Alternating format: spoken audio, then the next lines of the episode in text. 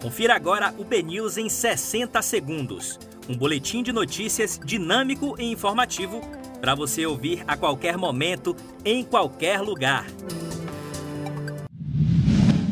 Quarta-feira, 11 de novembro, um excelente dia para você. Eu sou Léo Barçan. Vamos aos principais destaques da Bahia, do Brasil e do mundo agora no BNews 60 segundos.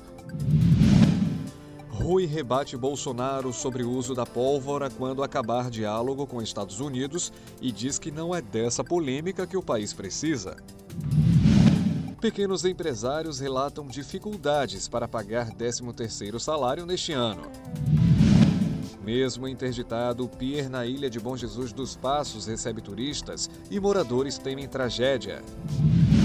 Painel Brasil. Moema Gramacho caminha para a reeleição em Lauro de Freitas, na região metropolitana de Salvador.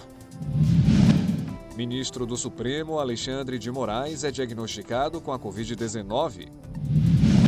Vacina Sputnik, que faz parte de acordo entre Bahia e Rússia, demonstra 92% de eficácia. Estados Unidos batem recorde de novos casos da Covid-19 e leitos começam a sobrecarregar. Mega Sena acumulada pode pagar prêmio de 34 milhões de reais nesta quarta-feira. A primeira edição do BNews 60 Segundos fica por aqui.